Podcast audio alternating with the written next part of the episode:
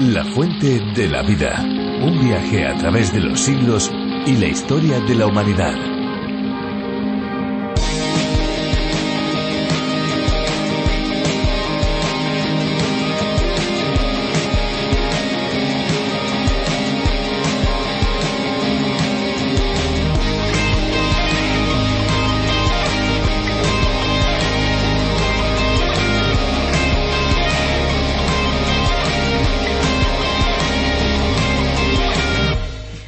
Que soñar con agua que tiene mucho lodo significa que el tiempo se te echa encima y debes elegir un camino cuanto antes. Si se sueña con agua sucia de lluvia que cae sobre uno, dicen algunos que significa que has cometido un error y que no te has disculpado y sientes remordimiento. Y dicen también que si el sueño tiene que ver con agua de un lago, simboliza tranquilidad y pasividad, pero por el contrario, soñar con un río en movimiento nos habla de estrés. Sea lo que sea que simbolice, ya lo dijo Calderón, los sueños, sueños son.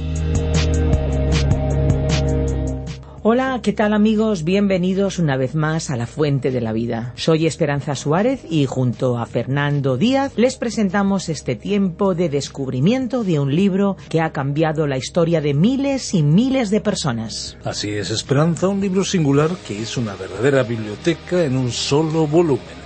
Hablamos de la Biblia, el libro de los libros, la palabra de Dios revelada a nosotros. Cada programa lo iniciamos con cosas curiosas sobre el agua, también tenemos música, como siempre una exposición bíblica, que podríamos decir que ese es el plato fuerte, y nos gusta tener un contacto cercano con ustedes. Y aquí estamos, una vez más, para acompañarles en este tiempo de reflexión, y lo vamos a hacer junto a Virgilio Bagnoni.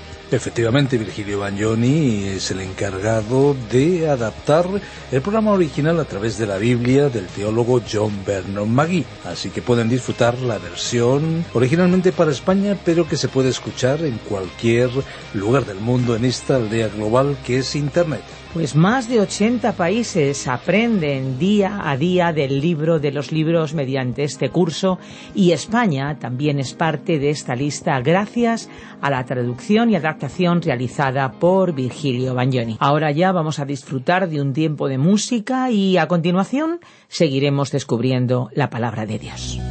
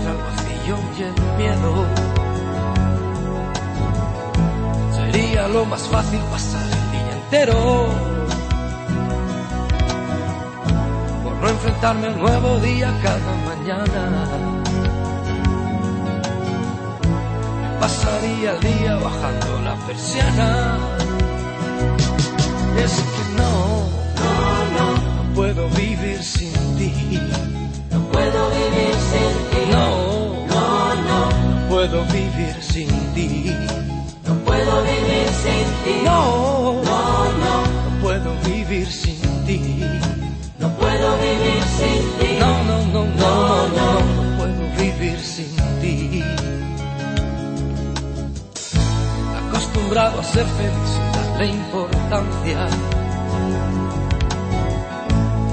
viejo de tipo de ignorancia. Vida pensando me basto solito.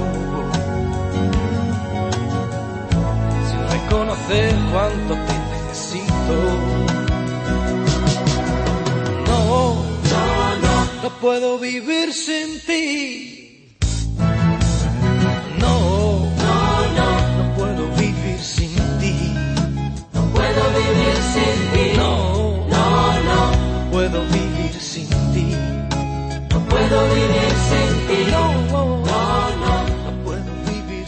Los bebés todavía no tienen bien desarrollado su sistema digestivo, con lo cual el alimento que toman principalmente es la leche materna. Se trata del alimento básico que las personas consumimos en nuestros primeros momentos de vida. Por eso es esencial una buena alimentación en este tiempo de edad temprana para que los niños se desarrollen y crezcan adecuadamente. De la misma forma es importante que siempre estemos al día nutriéndonos de alimento espiritual, porque no sólo de pan vivirá el hombre. La Biblia nos proporciona nutrientes para nuestra alma, con lo cual es fundamental conocerla más y, claro está, más profundamente. Por ello seguimos adelante en nuestro viaje descubriendo lo que Dios nos enseña a través de su palabra nos alegra que pueda estar con nosotros una vez más y también les invitamos a adentrarse junto a nosotros al capítulo 2 de la primera carta de Pedro. Si es primera vez que nos acompaña, le invitamos a que siga con nosotros en este autobús bíblico o tren radiofónico en el cual vamos por cada una de las estaciones que son los libros de la Biblia. Hoy seguimos en Primera de Pedro. Recuerden, pueden llamarnos al 601 2032 65. Es nuestro WhatsApp, nuestra vía más inmediata de comunicación. 601 2032 65 con el prefijo más 34 desde fuera de España. Cuéntenos eh, cuál es su impresión, cuéntenos sus dudas, eh, sus preguntas, sus comentarios. 601 2032 65. Escuchamos ya a Virgilio Bagnoni. La fuente de la vida. Nuestro pasaje bíblico de hoy se encuentra en la primera epístola del apóstol Pedro capítulo 2, desde el versículo 1 hasta el 5.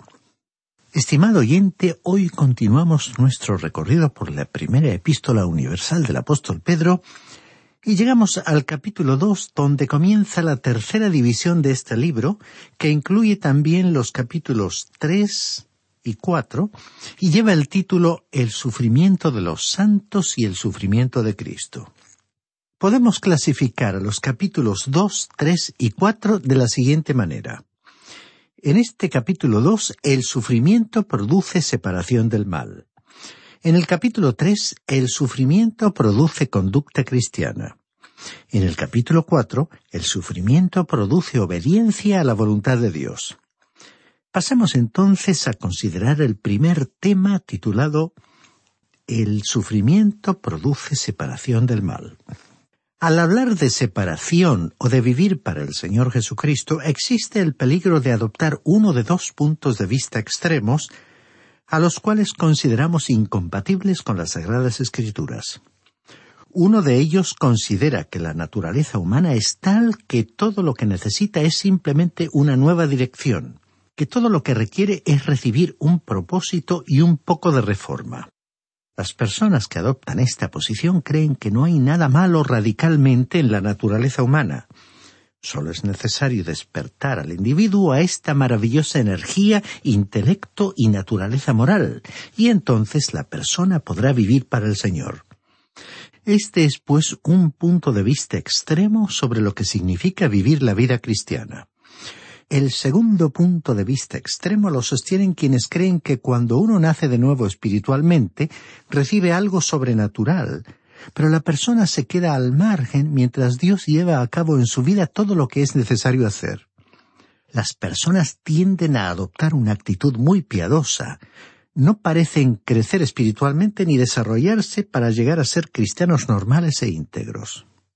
Ahora, este segundo capítulo dejará bien en claro que usted y yo, a través del nuevo nacimiento espiritual, producido de la simiente incorruptible de la palabra de Dios, tenemos una nueva naturaleza y hemos de vivir de acuerdo a esa nueva naturaleza por el poder del Espíritu Santo. hemos sido llevados a tener una relación de amor con aquel a quien, sin haberle visto, le amamos. Simón Pedro lo vio y le amó, y usted y yo, aunque no le hayamos visto, el Espíritu Santo puede hacer que Él sea tan real para nosotros que le amamos también de esa manera.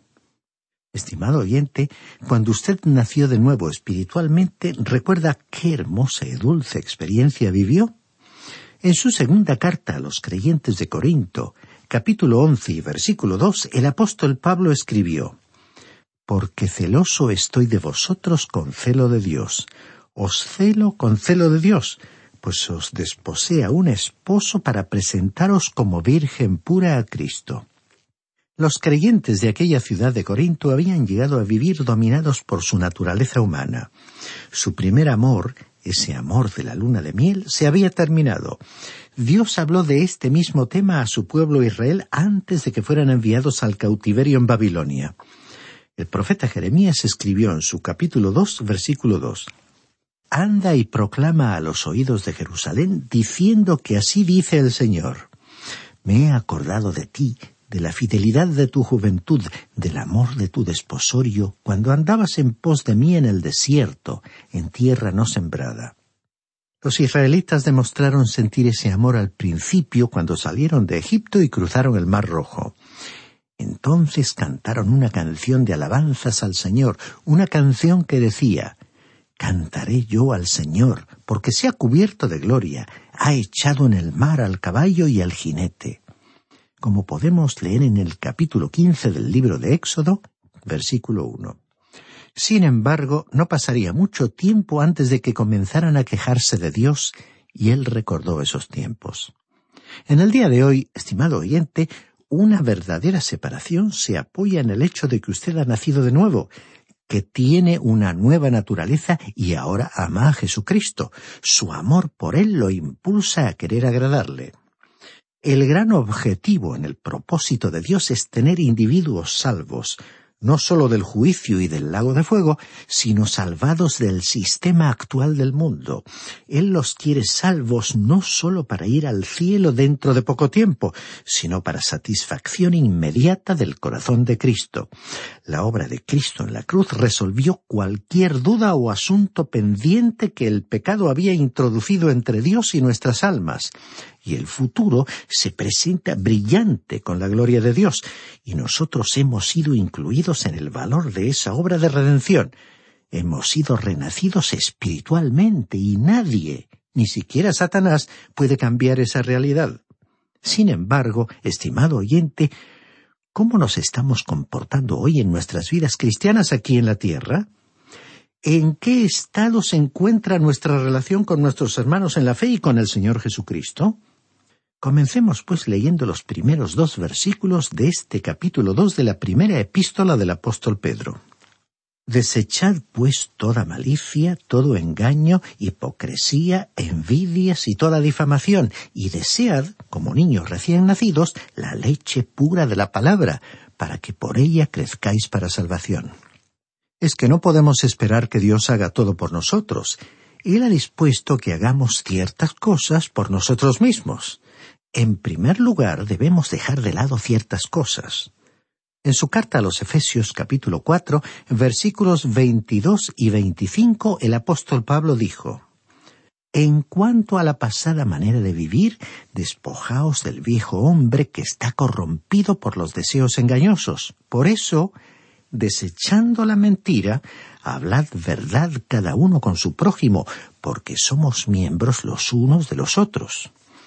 En su carta a los Corintios capítulo 5 versículos 7 y 8 el apóstol Pablo usó una figura diferente para describir esta verdad. Dice el citado pasaje, Limpiaos pues de la vieja levadura para que seáis nueva masa, como sois sin levadura. Porque nuestra Pascua, que es Cristo, ya fue sacrificada por nosotros. Así que celebremos la fiesta no con la vieja levadura ni con la levadura de malicia y de maldad, sino con panes sin levadura, de sinceridad y de verdad. Cuando el israelita celebraba la fiesta de la Pascua y de los panes sin levadura, no comía pan con levadura, es decir, que decidía no continuar viviendo la misma clase de vida que había vivido antes. Se estaba alimentando en un lugar diferente, con una clase de pan diferente. Para él era un medio de crecimiento.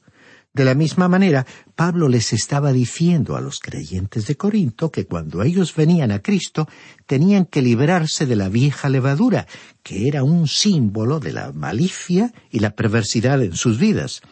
Es que nunca llegaremos a ser creyentes completos, maduros en esta vida, porque siempre tendremos con nosotros esa vieja naturaleza. Y el versículo uno que hemos leído dice Desechad pues toda malicia Ahora, ¿qué es malicia? La mejor definición que hemos encontrado la describe como enojo congelado o anquilosado. Implica el tener un espíritu que no quiere perdonar. Estimado oyente, ¿está usted guardando amargura, rencor o resentimiento en su corazón? Aunque usted haya dado testimonio de haber nacido de nuevo espiritualmente y de que ama a Jesús, Nadie que se encuentre alrededor suyo podrá distinguir esa nueva vida si usted le está ocultando malicia, ese sentimiento arraigado en su corazón. Y el versículo uno continúa diciendo todo engaño. El engaño implica usar el ingenio para causar una buena impresión en alguien.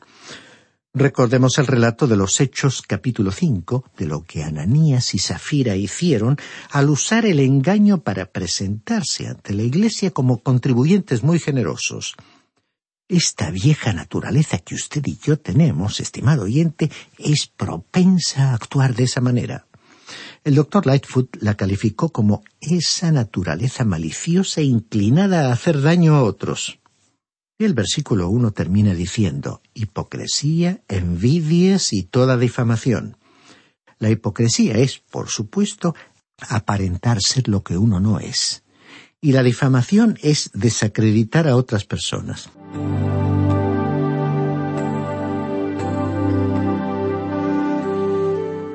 El versículo 2 dice, Desead como niños recién nacidos la leche pura de la palabra. Es decir, así como el bebé se aferra con ansia al biberón, el creyente debe ansiar el alimento de la palabra de Dios. La figura del bebé es muy adecuada para describir la actitud que se espera del Hijo de Dios. Cuando el bebé ve el biberón comienza a mover sus manos, su boca, sus pies. Es como si todas las partes de su cuerpo se pusieran en movimiento para tratar de aferrarse a ese biberón.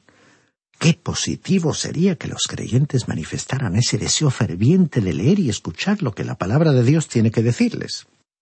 Estimado oyente, sin un apetito por la palabra de Dios usted nunca va a crecer en la gracia y el conocimiento de Cristo y no se va a desarrollar como creyente siempre estará en un estado de infancia. Y debemos recordar que un niño pequeño y un hombre maduro son ambos seres humanos que se encuentran en diferentes estados de crecimiento y desarrollo. El pequeño necesita leche para poder crecer y llegar a ser un hombre o una mujer. Ahora, ¿cómo crece un cristiano? Pues crece estudiando la palabra de Dios. No existe crecimiento aparte de la palabra de Dios sentimos la convicción de que la leche pura de la palabra significa la totalidad de la palabra de Dios. No crecemos espiritualmente escogiendo unos versículos de estímulo y consuelo de una parte y otros de otra parte de la Biblia. Para crecer necesitamos la palabra de Dios completa. Necesitamos una dieta completa y equilibrada. Por supuesto, en la vida la alimentación comienza con la leche, pero a medida que crecemos y nos desarrollamos, introducimos en la dieta diaria alimentos más consistentes y ricos en calorías. Lo mismo sucede en el proceso de crecimiento y desarrollo de la vida cristiana. Uno recibe toda la nutrición espiritual que necesita en la totalidad de la palabra de Dios. Ahora, en el versículo tres de este capítulo dos de la primera epístola del apóstol Pedro leemos ya que habéis gustado la bondad del Señor. En el momento de la salvación un cristiano nuevo nace con un apetito por la palabra de Dios, así como el recién nacido comienza a comer inmediatamente. No es necesario enseñar a los bebés a comer. Todo lo que uno tiene que hacer es poner ese biberón en su boca y él sabe lo que tiene que hacer y cómo. Ahora, en cuanto a nuestro título El sufrimiento produce separación del mal, surge la pregunta ¿Cuál es la verdadera separación? No se trata de ir a ciertos lugares y evitar ir a otros. Muchos cristianos creen que de esa manera se separan del mundo. Pero nos encontramos en el mundo, en el cual Dios nos ha colocado, y debemos vivir en él aunque espiritualmente hablando no pertenezcamos a este sistema mundano. Por ello, al hablar de separación nos referimos a una separación personal e interior que se reflejará en la pureza de nuestra vida cristiana.